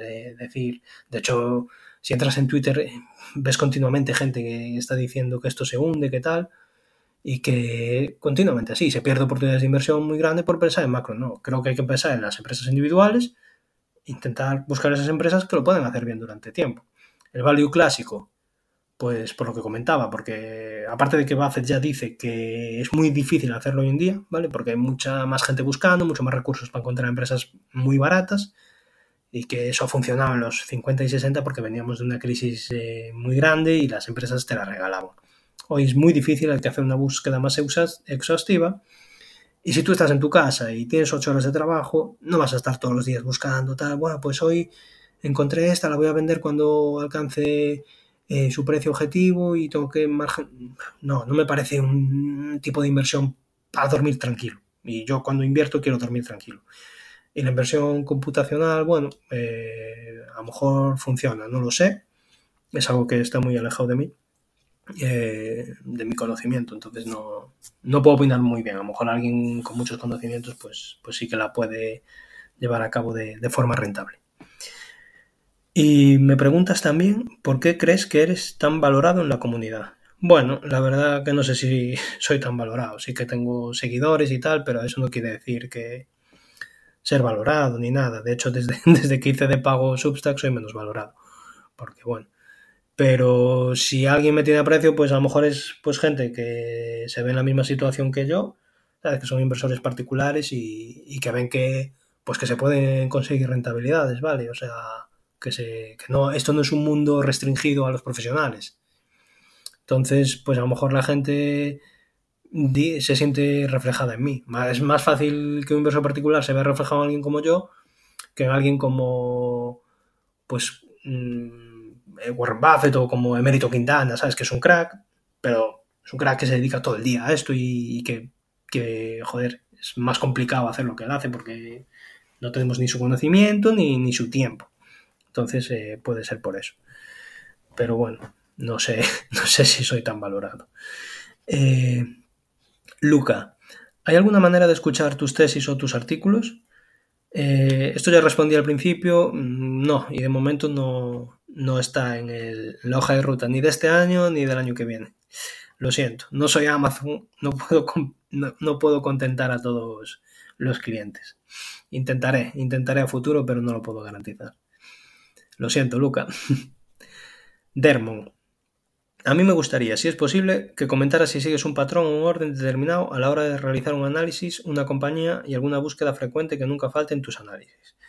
Bueno, Dermon, eh, suelo empezar por las presentaciones de, la empresa, ¿vale? Eh, me las veo, entiendo el negocio, veo que me encaja y continúo. Sigo con, con los informes anuales me los leo, las cartas que si escriben los CEOs cartas, que suelen escribir casi todos, pues me leo lo que, lo que nos dicen, trato de leer, bueno, varios años, y últimamente he incorporado leer, aunque no sea completo, pues las de 2008-2009, ¿vale? Para hacerme una idea de cómo lo han hecho ahí.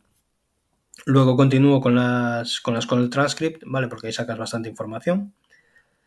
Y después me busco, pues a lo mejor alguna entrevista, a ver si puedo encontrar. Eh, y por último, bueno, estoy suscrito a una plataforma, a un servicio que se llama InPractice, donde ves entrevistas de expertos del sector y ahí encuentras información bastante eh, específica, sobre todo del sector, de la empresa en concreto, de directivos que han trabajado a lo mejor en esa empresa. encuentras información que a lo mejor no te van a dar en, bueno, pues en un, en un call transcript o en, o en un informe anual. Y, sí que hay información muy interesante, la verdad. Eh, es mi método. Y luego, pues intentar ordenar todo, eh, para poder presentaroslo a vosotros, que es para mí lo complicado. Toda la información que recopilo, eh, transmitirosla pues de forma sencilla, entendible y, que sea, pues que os aporte valor. Aitor, continuamos. Buenas, Galician. Dejo por aquí varias. ¿Cuál ha sido tu mejor inversión? Pues mi mejor inversión ha sido el curso de arte de invertir y esto no es publicidad para Alejandro, ¿eh? que no me llevo nada por recomendarlo. Pero, pero sí, porque sin él no hubiera avanzado, ¿sabes? En, este mundo me hubiera paralizado mucho. Yo por mi cuenta, tener que buscar toda la cómo ser un buen inversor, pues, o sea, mejorar como inversor, no, no sé si hubiese llegado. Y a nivel inversión de de acciones, imagino que me estás preguntando, fue Go Easy, ¿vale? Lo empecé a comprar a, a 30, 35, vendí una parte a 190 y terminé de venderla hace unos meses, bueno, había caído ya a, 100, a 115 más o menos. Entonces sí, hasta ahora lo que es a nivel absoluto fue la empresa que mejor lo ha hecho de, de todas las que he comprado. Y bueno, también lo está haciendo bien la última que, que os he publicado, ¿vale? Es una acción bastante especulativa. Y Mother Group también, que es, la publiqué en enero del año pasado, creo que fue en diciembre de hace dos años y también ha hecho, se ha multiplicado casi por tres, creo recordar. Está cerca de hacerlo, si no está. Después, ¿cuál ha sido la empresa que más te ha costado analizar? Brookfield. Brookfield sin duda y tengo que ser consciente de que no, no llego a, al nivel de profundidad que pues a lo mejor que me gustaría de ella. Pero para mí la tesis es Bruce Flat, o sea, su CEO, porque son este tipo de empresas que, que gran parte de, de la tesis es eh, quien la dirige, ¿vale? Igual que Berkshire, pues igual que Technium, igual que Boston Omaha o igual que Constellation, ¿vale? Eh, la gente invierte sobre todo por quien está arriba. Aunque entiendas bien lo que hace la empresa y tal, tú estás invirtiendo en los gestores. Es como invertir para mí, o sea, siempre lo asimilo a invertir en un fondo de inversión. ¿Sabes? Tú si estás invirtiendo en, en X fondo es por su gestor. Vale, porque no le vas a ir analizando todas las empresas que compras, si te gusta o no. No, no. Estás alineado con su filosofía y con lo que hace. Entonces, sí, obviamente ves, eh, analizas ya las cuentas y todo, pero básicamente es invertir en la persona. Y Brookfield fue la más compleja. Tampoco te creas que hay empresas que me cuestan mucho, porque busco empresas sencillas. Si veo que, que se complican al principio, ya la dejo. Vale, o sea, si hay algo que no entienda, pues, pues la dejo. Creo que es muy importante. El, como dice Buffett, ¿no? Tener las tres pilas, las del no, demasiado difícil y, sí, creo que son así como las llama. Entonces en las del sí me entran muy poquitas, pero se entran porque se pueden entender. ¿Qué estrategia sigues? Me sigue Aitor ¿eh? preguntando, que tenía algunas. ¿Qué estrategia sigues para mantener la calma en periodos de volatilidad? Sencillo, eh, empresas de mucha calidad, o sea, empresas de mucha calidad y que creo que lo van a hacer bien durante mucho tiempo. Y algo que no sé si, a ver, mi personalidad entiendo que también, que soy una persona muy, muy tranquila, ¿sabes? Eh, y que tengo muy arraigada la filosofía de, inversión, que es algo que recomiendo a todo el mundo, ¿sabes? Tener esta filosofía de largo plazo, de calidad, y entender las empresas, obviamente, ¿sabes? Si no las entiendes te vas a poner nervioso, si no entiendes lo que llevas. Y luego algo que, que creo que me pudo haber dado un plus, no lo sé, ¿eh? yo cuando estaba en la carrera, eh, bueno, fui jugador de póker durante dos años y pico. Eh, y bueno, fui un jugador ganador en nivel de No Limit 100, algo de No Limit 200, que son, bueno, No Limit 100 es un nivel, bueno, eh, más o menos no asequible, ya tiene cierta exigencia, No Limit 200 ya es un nivel, bueno, había mucha gente de, mucho nivel y yo ahí ya no me sentía tan cómodo. Pero el póker lo que tiene así con la inversión, cuando tú juegas online al póker estás jugando muchas manos, ¿no? Estás jugando muchas partidas, pues eh, en un día te podría decir que puedes jugar lo equivalente a un año en vivo. Entonces, eh, la estadística a largo plazo pues se cumple. Si estás jugando bien, estás haciendo buenos movimientos, eh, la estadística pues se va cumpliendo. Entonces yo tenía un programa, un programa Holding Manager se llamaba, que veías cómo debería de haber sido tu, tu rentabilidad dependiendo del movimiento que has hecho entonces tú ves que va subiendo, ¿sabes? Que lo va haciendo bien. Y que sí, que ves la varianza, ¿vale? La varianza a veces va para arriba, otras veces va para abajo. Pero a largo plazo se va cumpliendo. La varianza, o sea, se acerca tu rentabilidad real, se acerca a tu rentabilidad esperada. Entonces, no sé si puede tener algo ahí también de que el largo plazo se cumple. Obviamente no se cumple tan rápido como el póker, porque el póker, lo que he dicho, avanzas en el juego online, puedes jugar muchas manos al mismo tiempo y avanzas muy rápido. Pero creo que es eso, una personalidad tranquila, saber lo que tienes en cartera y una filosofía muy bien eh, interiorizada es lo que, lo que ayuda. Libro que más te haya gustado, ayudado. Eh, libro, es que tampoco tengo un libro que, decir, ¡guau! Este libro me, ha gustado mucho.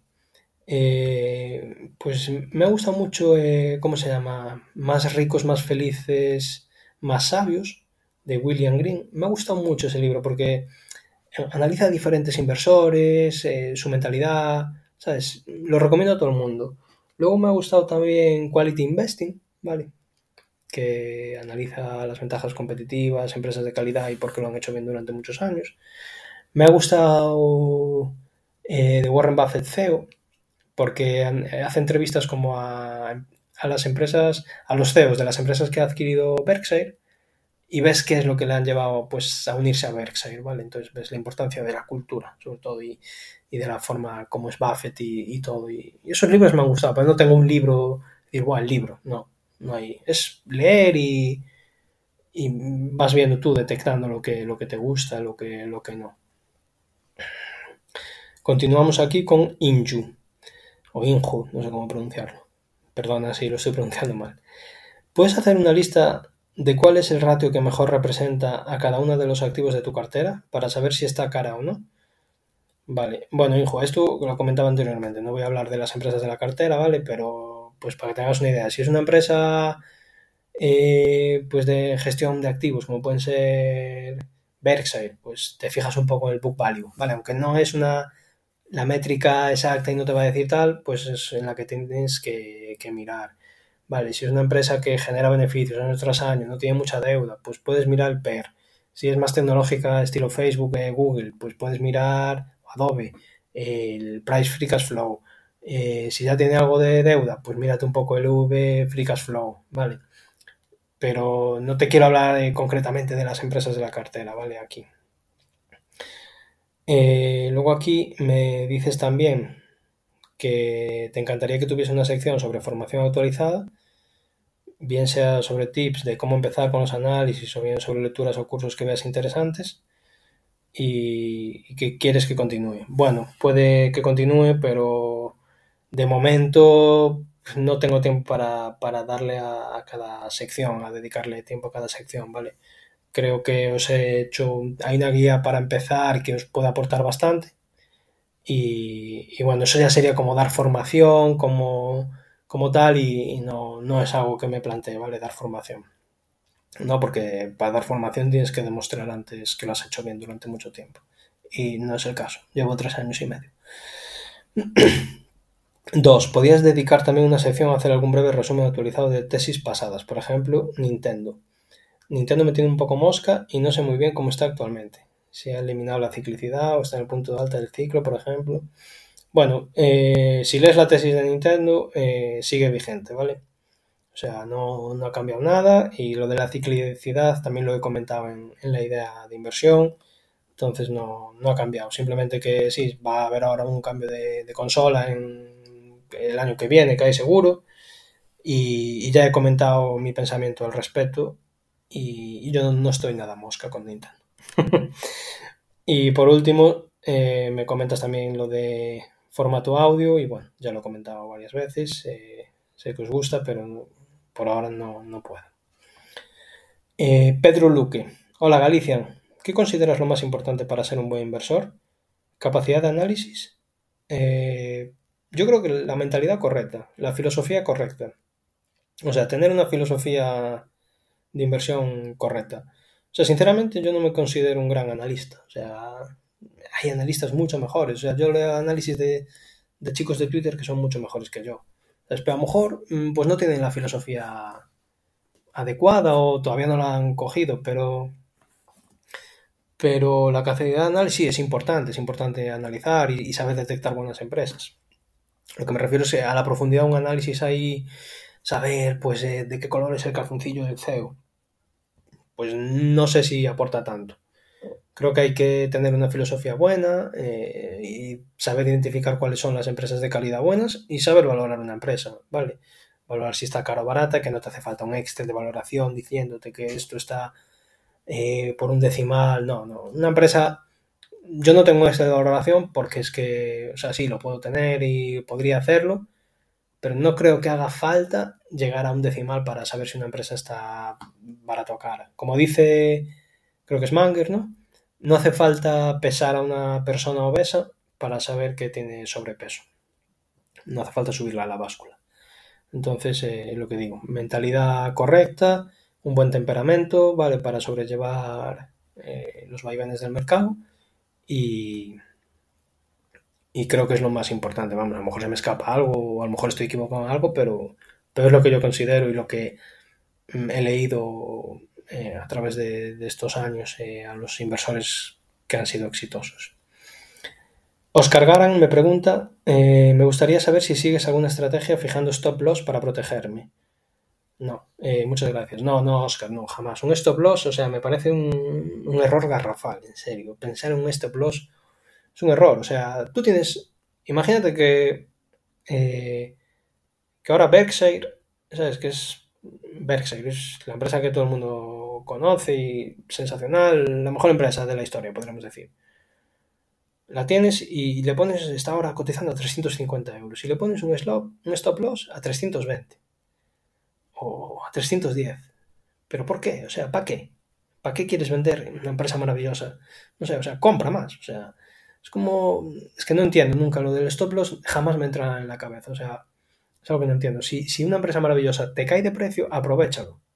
Vale, si estás poniendo un, stop loss, es porque esa empresa no es buena, porque no, no la has analizado bien, no, no sé, falla, falla algo en la tesis. Un stop loss es eh, eso, para gente que utiliza otras estrategias, no, eso no, no te protege nada del riesgo.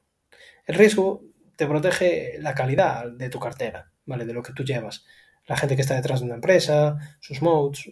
El stop loss no te protege del riesgo, ¿vale? O sea, te hace perder oportunidades. Es, que es algo que me, choca mucho, lo de stop loss, que la gente mm, le dé tanta importancia. Es una manera de que los brokers generen más ingresos, más comisiones. Porque estás haciendo más operaciones. O sea, es lo que les interesa y lo fomentan. Por eso tiene tanta fama el trading, todo esto, porque es lo que quieren los brokers. ¿Sabes? Que, que, que. O sea, una estrategia como lo mío, si todo el mundo invirtiese como, como yo, o como esta gente de Twitter que está invirtiendo a largo plazo, los brokers se arruinan porque no hay negocio. Entonces, pues es parte del negocio el stop loss. Pero para invertir, protégete, protégete de otra forma. Tú imagina que tienes tu casa en venta, eh, o sea que tienes tu casa, vale 100.000 euros, y, tu vecino mañana te ofrece 90.000 y el siguiente vecino, el vecino del tercero, te ofrece 80.000 al día siguiente y tú tienes el stop ahí. Y la vendes por 80.000 en vez de esperar a ver si eso, no, estás perdiendo valor, pues parecido. O sea, tú valoras una acción como si fuera un activo, piensa de esa manera. Alfonso, buenos días. Siempre que compras acciones en distinta divisa, ¿no euros cubres la operación? No, nunca, nunca cobro operación, ni sé hacerlo, ni, tengo intención jamás de, hacerlo, ¿vale? La, ¿Cómo me puedo proteger? Bueno, pues las empresas son empresas internacionales, ingresan dineros en mucha, ingresan en diferentes divisas, entonces ahí está la protección, la cobertura, ¿vale? No, jamás. No creo que sea necesario, pero bueno, igual estoy equivocado, es algo que, no, me planteo. Yo el uso de, derivados nunca, o sea, los he estudiado en la carrera a nivel bastante avanzado y tal, pero nunca tendrán alguna utilidad a la hora de invertir en mi, mi filosofía, no para nada, ni para cubrir divisa. Cristian Aguilar, te quería preguntar qué broker utilizar para invertir en acciones nacionales e internacionales. Un cordial saludo. Bueno, yo utilizo Interactive Brokers, es el único que utilizo. Estoy súper contento, la verdad, con él. Y hay otra mucha gente que utiliza de Giro o de Giro, no sé cómo se pronuncia, eh, también está contenta. Vale, entonces son los dos, así como, como los dos brokers que más se utilizan, por lo menos en España. y yo estoy muy contento bajas comisiones, fácil de usar. Eh, bueno, la interfaz podría ser un poco más intuitiva, aunque la están mejorando. Y, bien, muy contento. Roberto Salvador. Hola Galicia, me gusta mucho lo que te leo en abierto, pero todavía soy un novato como para sacar partido del contenido. ¿Qué me recomiendas a la hora de escoger un curso? ¿Alguno en concreto? Bueno, ya te he comentado Paco lo de Alex Esteban varias veces en, a lo largo del podcast. Y luego, ¿qué recomiendo a la hora de escoger un curso? Bueno, pues como cualquier curso de cualquier cosa. Tú si vas a hacer un curso, pues eh, imagínate que quieres eh, aprender a pilotar una avioneta. Pues querrás eh, estudiar y aprender de alguien que haya pilotado avionetas y lo haya hecho bien, no se haya estrellado durante muchos años. Vale, pues en inversión igual. Pídele, si quieres hacer un curso, alguien te llama la atención, pídele que te demuestre cómo lo ha hecho durante muchos años. Si si te da largas, sospecha, escapa y vete a otro lado. O sea, pero bueno, es mi, forma de ver. O sea, yo nunca pagaría un curso a alguien que no vea que lo ha hecho bien, ¿vale? Eh, que esto me indigna un poco, lo de los cursos, perdonad, que parece que me altero, pero veo, cuando llevas aquí unos añitos y, ves, eh, ¿sabes? Eh, la gente tratando de vender humos, engañando y, bueno, te duele un poco. Tratas de, prevenir a toda esa gente, de que, de que sean cautelosos y, tal, pero bueno, siguen cayendo. Entonces, una forma, pues quizás sea pues pedir eso, un track record y, rentabilidades, que mucho, mucho vendemos, ¿vale? sobre todo, y aléjate de esa gente que te promete rentabilidades rápidas, de ganar dinero de la noche a la mañana, eso no existe, no existe. O sea, para eso, si te apetece eso, coges un día, 100 euros, 150 y te vas al casino a, jugar la ruleta y, ya, ¿vale? Venga, espero, espero que me hayas entendido, seguro que sí. Ignacio Dolz pregunta, conforme está la macroeconomía actualmente con subidas de tipo de interés que aún no refleja la economía, alta posibilidad de recesión, etc., ¿cabría la posibilidad de vender las acciones que más han subido para tener liquidez y volver a comprar cuando la bolsa corrijo, corrija? Espero tu respuesta. Eh, Ignacio, tú estás intentando hacer market timing. Pero eso no funciona, o sea, no, no existe el market timing. Te lo dice, o sea, cuando Warren Buffett te está diciendo que él no sabe hacer market timing, o sea, no lo vamos a saber hacer nosotros. Yo creo en eso, en mantener las acciones durante muchos años o sea, y no hacer nada. O sea, siéntete empresario, o sea, siente que tú eres el dueño de las empresas en las que has comprado acciones. Si fueses el dueño de una empresa, ¿venderías las acciones porque los tipos de interés han subido? O sea, de tu empresa. Porque hay alta inflación, porque hay paro. Si realmente crees que esa empresa lo va a seguir haciendo bien durante años vista, durante 15 o 20 años. ¿Vas a ponerte a jugar con eso? ¿O vas a querer ser el dueño de esa empresa? Y a lo mejor pasar uno o dos años así un poco turbulentos, pero beneficiarte a futuro. O sea, hazte esa pregunta. Yo creo que hay que sentirse empresario, ¿vale? No trates de hacer market timing porque, o sea, no... Si funcionase, en serio, no es que tenga en contra nada. Lo haría, o sea, lo intentaría hacer. Pero cuando lees que toda esta gente no sabe hacerlo, pues ¿para qué vas a, actuar? A tratar de ser más listo que Warren Buffett o, que Terry Smith o, que Nick Sleep. No, o sea, es gente que ha demostrado hacerlo bien, o François Rochon durante años y te lo dicen continuamente, en cada una de sus cartas. Entonces, no, no. Eh, sentirme empresario con empresas excelentes. Vale, que sí, que van a llegar momentos, la cartera te va a caer un 10, un 20%, un 30%. Pero esto es, o sea, la carrera de la inversión no es un mes, un, año. O sea, la idea es invertir durante, para mi idea, por lo menos, para la jubilación. Me quedan 30 años casi. ¿Qué, qué supone pues que en 2022 me haya caído un 25%. Bueno, pues espero que a largo plazo sea una anécdota. Una anécdota en la que me pueda aprovechar de comprar empresas baratas. Vale, entonces eh, espero haber sido claro y, lo hayas entendido. Es algo que trato mucho de transmitir en Twitter.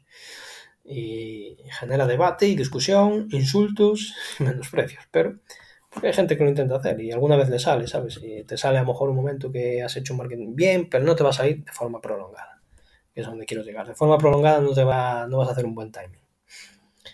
Raúl, hola Galicia, no soy suscriptor de pago, pero te seguía cuando lo tenías en abierto y me gustaba y encajaba tu filosofía. ¿Por qué debería suscribirme o qué aportas diferente a otros substacks? Han proliferado muchos últimamente, incluso muy similares al tuyo. Bueno, eh, bueno, sí, sí que es cierto que hay muchos substacks, hay mucha gente de calidad escribiendo. Y, sí, sí que he visto que hay algunos que, bueno, que, que se asimilan a mí, a la forma, bueno, de comunicar, incluso de, estructurar las tesis. Para mí es un orgullo, ¿sabes? En plan, ni me molesta ni nada que la gente pues me haya tomado como un poco de referencia. Y, pero esta gente incluso me ha mejorado, ¿sabes? Hay gente muy buena, muy buena haciendo tesis y no te puedo decir por qué yo y por qué ellos no. O sea, tú puedes ver mi contenido que tengo abierto y si te gusta, eh, te suscribes. Eh, eh, aparte, no sé, soy transparente, muestro todo como lo hago y, bien, luego, y hay gente muy buena, y no me importa mencionar, hay gente, tienes a Leandro de InvestQuotes que tiene un, blog brutal, lo tiene Seeking Alpha, y hay chicos que están apareciendo y lo están haciendo bien, como el Wall Stocks, está haciendo un buen trabajo. Eh, ¿Quién más? Miguel Daván, que tiene un podcast, también lo está haciendo muy bien. Eh, está apareciendo gente y eso es muy bueno, ¿sabes? Que aparezca gente, que proliferen muchos inversores porque generan ideas, generan una buena comunidad. Eh, de hecho, hoy eh, estaba viendo, bueno, estaba pensando por la mañana que esta, esta semana mucha gente ha compartido sus carteras al, al terminar el primer semestre. Y le- siempre les echo un ojo, ¿sabes? Así en Twitter a ver lo que tiene cada uno, por si alguna cosa me interesa. Y, lo que veo es que son empresas de, calidad, ¿sabes? De, decir, guau, esta gente, hay mucha gente invirtiendo a largo plazo. ¿Sabes? Parece que, bueno, poco a poco esa filosofía, aunque no sé si seremos más, bueno, somos minoría seguro, pero ya hay más que hace tres o cuatro años. Y esto es lo que, lo que trae este tipo de, inversores. eh. Pues eh, esta gente que, que- que comunica, que, que publica, que en su tiempo libre pues se dedica a esto. Eh, y proliferan, pues sí, yo lo veo como algo positivo. Ojalá que hubiera una forma de que, porque sí, yo sé que mucha gente quiere monetizar esto, es normal, hay muchas horas, son muchas horas de, trabajo detrás, y hubiera una forma de que toda, todo lector, todo interesado, no tuviese que pagar cada uno, ¿sabes? Porque sí, sé que es un coste. Entonces, eh, que hubiera una forma pues, de que estuviéramos unidos y todos tuviéramos un beneficio. Pero de momento no hay nada de eso. Y porque yo, yo oh, y no otro, no te voy a decir. O sea, tú valora, puedes ver todos y cada uno que tome sus decisiones. De vez en cuando dejo, si alguno me lo pide por correo, suelo darles unos días para que vean el contenido entero. Vale, pero, pero bueno, simplemente es eso. Yo no trato de convencer, simplemente trato de, de publicar, de, de compartir y que cada persona tome su, su decisión. Vale, aquí tengo, bueno, una persona que me pide permanecer anónima, vale, vamos a llamarlo Manuel, y me dice, ¿qué opinas de la afirmación? El riesgo de una inversión es exclusivamente del inversionista. Yo opino que efectivamente, pero con matices. No es igual el riesgo de un inversor de, me está mencionando un fondo y lo voy a omitir, que el riesgo del gestor de ese fondo. Por poner un ejemplo, es decir, si todos los inversores deben analizar su inversión y no fiarse del gestor, pues sería muy complicado invertir. Desde luego yo asumo mi riesgo y mi pérdida, pero no volveré a confiar en el gestor o en aquel que aportó la idea de inversión sin haberla, sin haberla analizado con la debida profundidad. Pues está claro, o sea, Manuel, es lo que comentaba antes, para mantener una convicción tanto en un, en un fondo como en una empresa en concreto, no puedes copiar. O sea, el fondo, o sea, ya no, ya no es que se copie, tienes que analizar bien que encaje contigo, tu filosofía, eh, que tenga un track record de años, ¿vale? Eh, y después las decisiones que él tome obviamente son las de él, pero tú has hecho tu trabajo previo para ver que ese gestor pues está alineado con, tu horizonte temporal, con tu filosofía, tu nivel de riesgo. Vale, entonces sí, ahí tú tienes tu trabajo. Luego lo que él haga pues es independiente. Te pudiste, imagínate que pues quieres invertir a largo plazo y terminas invi- invirtiendo en un gestor que hace trading y tú no lo analizaste, es tu culpa. Luego si, bueno, eh, haces tu análisis y ese gestor comparte tu filosofía y se equivoca, bueno, pues sí, eh, lo has hecho bien, tú has hecho tu trabajo y el gestor, bueno, pues a lo mejor no era tan bueno como pensabas. Y luego copiar una acción, eh, no, no lo hagas, o sea, tienes que analizar, obviamente, si no, no vas a tener convicción, o sea, nunca copies a nadie, a nadie, a nadie, ya lo dije antes, ni a Buffett ni a, ni a nadie. Luego aquí me tengo alguna pregunta más. A ver, aquí llegan algunas más que tengo por correo electrónico. Andrés Vega, ¿cuál ha sido el desafío más grande al que te has enfrentado como inversor y cómo lo superaste? Desafío, pues, o sea, la verdad es que nunca, no sé, un desafío no veo hablar en público con vosotros. en público no, hacer el podcast, que no es algo que me guste mucho hablar delante de, de la gente. Eh, entonces, pero como inversor, pues, eh, no sé, algunas decisiones de venta, ¿sabes? De, pues, claro, ahí asumes que te has equivocado muchas veces, como Alibaba, ¿sabes? O Appen, eh, pues son retos. Luego, a lo mejor me lo estás planteando como la, el año pasado, que hubo una caída, una corrección muy importante, si para mí fue un desafío. No, para mí es una oportunidad. Entonces, no sé, para mí no, he tenido ningún desafío al, al, gestionar mi propio dinero y no tener que dar cuentas a nadie de lo que hago, pues no, nunca he tenido así. Siempre he dormido tranquilo, desde el día uno. Para mí es lo más importante al invertir, dormir tranquilo. Entonces, a lo mejor te decepciona la respuesta, pero es que no, no tengo ningún desafío. Beatriz Contreras, ¿consideras que la inversión en criptomonedas debería ser parte de una cartera de inversión diversificada? ¿Por qué sí o por qué no? Bueno, eh, si entiendes, o sea, a mí las criptomonedas no me gustan.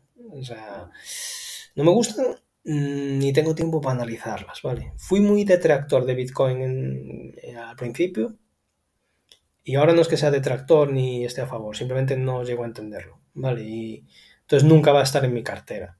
Si llegas a entenderlo y no es especulativo y tienes tus razones para tener una criptomoneda, bueno, pues sí, puede ser una parte pequeña, diría, de la cartera. Pero tienes que entenderlo bien. Y entender Bitcoin no es sencillo, no es oro digital, como dicen, no, es oro digital, te protege de la inflación. No, no, no, tiene mucho, mucho, mucho, mucho más. ¿Por qué lo descarté? Porque un día le escuché a, bueno, a, un gestor que Bitcoin necesita saber de física, necesita saber de estadística, necesita saber de matemáticas, eh, necesita saber de política exterior, necesita saber de, de, macroeconomía. Entonces dije, bueno, hay que saber tanto para tener un activo. Nada, lo descarto. Eh, entró en, la bandeja de, demasiado difícil. Vale. Pero si tú eres capaz de entenderla y, bien y te sientes cómoda mm, y no es demasiado especulativo, pues adelante. Vale, yo no, no voy a decir que no. Carlos Zamora. Algunas veces vemos que hay empresas con buenos fundamentos, pero su acción está cayendo. ¿Cómo determinas cuándo es una buena oportunidad para comprar en estos casos? Eh, bueno, si la empresa es mm, de mucha calidad y lo que es, los fundamentales siguen bien, la gestión sigue correcta y no hay ningún problema estructural y la valoración es correcta, mm, obviamente nunca vas a acertar el valle, ¿sabes? Donde comprar más barato, pero si la valoración correcta vas añadiendo poco a poco. Vamos, no, no veo otra, otra respuesta. Diana Morales, ¿podrías compartir con nosotros tu rutina diaria como inversor? ¿Cuánto tiempo dedicas a la investigación, análisis, etcétera? Bueno, ya lo he comentado en otra pregunta anterior, ¿vale? O sea, no me voy a repetir ahora, perdona, pero es en plan cuando le dedico dos o tres horitas al día a leer y, y, ese, y estructurar las tesis y lo que más tiempo me lleva es eh. ¿vale? Estructurar todo el contenido y que tenga sentido y facilidad de lectura para, para vosotros. Ernesto Alvarado me pregunta, ¿cuánto tiempo consideras suficiente para mantener una inversión y qué criterios usas para decidir cuándo vender? Bueno, mi horizonte temporal eh, es intentar mantenerlas para siempre. Bueno, o sea, me gustaría tenerlas siempre. ¿Cuándo vender? Es una pregunta complicada. Y es una situación a la que no me gustaría llegar, ¿sabes? Porque si vendes es porque, una, está teniendo una sobrevaloración exagerada, ¿sabes? Que es cuando yo me plantearía vender. Eh, cuando te has equivocado con la tesis, ¿vale? Ahí tienes que vender. Eh, si encuentras una oportunidad que mejora mucho lo que ya tienes en cartera, ¿vale? Pero eso ya me cuesta. O sea, yo lo que tengo en cartera, prefiero ampliar. O sea, tiene que venir algo muy bueno de fuera para, para vender algo de dentro. Puede darse, ¿eh? por ejemplo, lo que he comentado, Hermes me parece una empresa excepcional y es muy candidata si se pone a buen precio entrar en cartera. Eh, y después, si se producen a lo mejor cambios en el management, ¿vale? Porque puede, puede pasar, o que se estén tomando decisiones incorrectas, o bueno, que la situación de la empresa ha cambiado, ¿vale? A lo mejor pues has planteado una tesis a 5 o 6 años, pero la situación cambia, no es lo que pensabas. Bueno, son situaciones en las que se puede vender, pero mi, mi, idea es siempre comprar para tenerlo para siempre. Que sí, que a lo mejor no lo tengo para siempre, lo tengo 10, 15 años, vale. Pero mi idea inicial es siempre esa. Muy difícil hoy en día ya, el mundo ya cambia más rápido que hace 50 o 60 años, ¿sabes? Eh, y obviamente somos inversores particulares y podemos confundirnos pero mi idea es eso, mantenerla para siempre. Fabiola González. ¿Cómo manejas la presión y la incertidumbre en los momentos de crisis del mercado?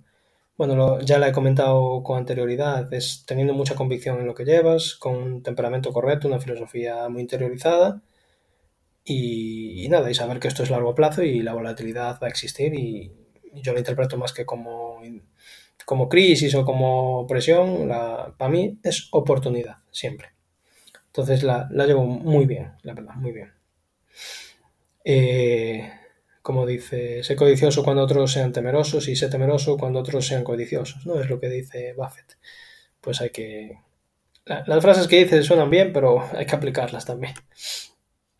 Eh, Gerardo me pregunta qué consejo le daría a alguien que está comenzando en la inversión en bolsa, que debería aprender primero. Bueno, yo te aconsejaría que intentes interiorizar la filosofía correcta, ¿vale? O sea, leyendo Warren Buffett, Nick Sleep, que te centres en eso, en el largo plazo, no, no creas que se puede ganar dinero rápido en bolsa, eso no existe, y bueno, que vayas leyendo poco a poco todos estos gestores de los que he hablado a lo largo del podcast y luego si quieres profundizar ya más por tu cuenta, pues algún curso, los libros que he comentado, ¿vale? Y, y en, mi, en, en, Substack tienes secciones con mi guía de inversión que te puede, te puede ayudar. Gilda.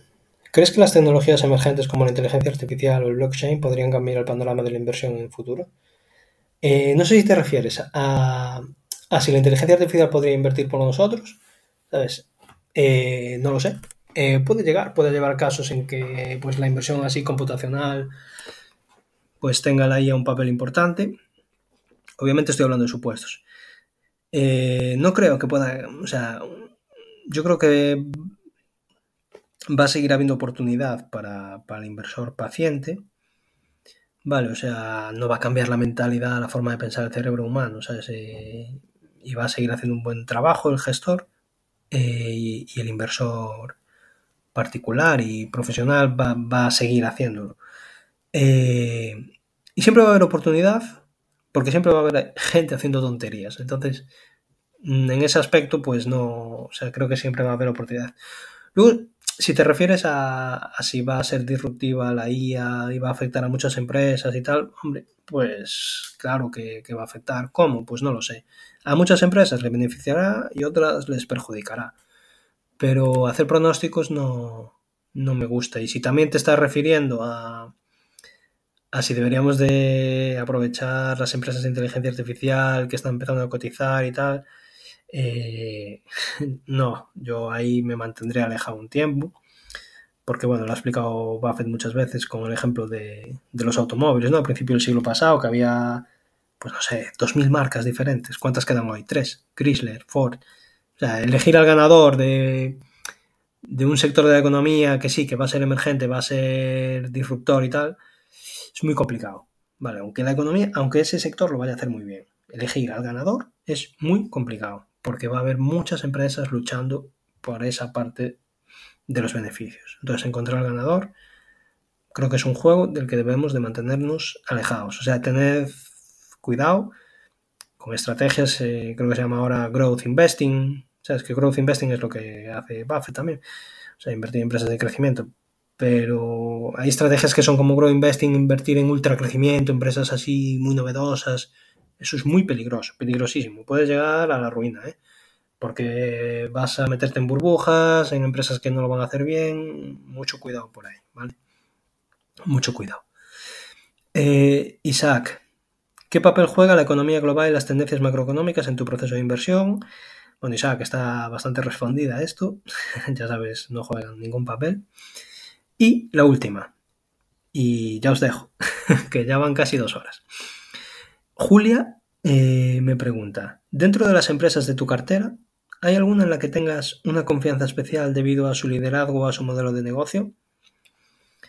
Bueno, como ya he hablado de ella, pues Boston Omaha, ¿vale? Boston Omaha y es, una inversión, tengo mucha confianza en los gestores, en cómo lo están haciendo, en lo que nos transmiten todas sus cartas y, para mí es la, no sé si la más, pero es un, porque yo no tengo una empresa la más, es un conjunto, mi cartera es un conjunto de empresas que creo que entre ellas hacen un buen equipo, ¿vale? O sea, no tengo un Messi. Eh, a mí me gusta un equipo como los que tiene Mourinho, ¿sabes? Ahí, aunque yo no soy del Madrid, pero un equipo compacto, que todos los jugadores estén haciendo su trabajo y sean importantes. Vale, no, no tengo ninguna estrella en la cartera. Si alguno lo hace bien, genial. Lo importante es eso, que, la, cartera esté equilibrada, eh, tenga sentido, no estés muy, ¿sabes? Muy invertido en un sector concreto, en un país. Eh, bueno, un país a lo mejor si es USA o tal, sí se puede, pero por ejemplo un país emergente, India, China, que puede. Entonces hay que intentar buscar una diversificación ahí por ese lado. Y, eso, es como la empresa así, tengo convicción, tengo convicción en todas, pero bueno, quizás esta un poquito, espere un poquito más de retorno a largo plazo. Hay más, hay más, pero lo que he dicho, eso es para los suscriptores de pago. Entonces, bueno, esto ha, sido todo. Eh, Sé que no hay musiquilla, como muchos otros podcasts. Yo soy muy poco profesional en este aspecto. Ya sabéis que no es mi. No es mi, fuerte el, audio. Por eso lo hago tan poquito. Pero bueno, de vez en cuando viene bien cambiar un poquito la, forma en que me comunico con vosotros. Y, y bueno, os dejo los comentarios o, para que, o los correos electrónicos para que me preguntéis lo que queráis, alguna duda concreta, eh, si queréis algo, los que no sois suscriptores de pago, alguna información concreta, algo que queráis saber, eh, ya sabéis, sois bienvenidos a preguntarme lo que queráis. Agradeceros a, todos, a los que me habéis apoyado, el, enorme apoyo que me habéis dado, la confianza. Y espero que estéis satisfechos con, con lo que os estoy compartiendo a lo largo de estos meses y que esto sea una, bueno, una relación de, de, mucho tiempo, ¿vale? De, muchos años. Sé que, bueno, que cada vez lo que van diciendo van proliferando más, más substacks y más gente que lo hace. Y puede llegar un momento en que no tenga apoyo, pues nada. Eh, yo espero seguir haciéndolo bien, eh, que estéis contentos y por favor eh, transmitidme todo lo que queráis, que, que siempre me tomo muy a pecho los comentarios y valoro todos, los respondo o no, siempre los leo todos. Aunque he respondido creo que casi todos los comentarios que me habéis hecho desde que empezó Substack. Pero bueno, a veces se me puede escapar alguno que soy humano. Vale, entonces bueno, muchas gracias, espero que, os haya gustado y disfrutad del fin de semana. Por aquí por Galicia viene malo, pero bueno, eh, espero que lo hayáis disfrutado y que este podcast os haya aportado algo diferente a lo que vengo haciendo hasta ahora. Vale, venga, un abrazo.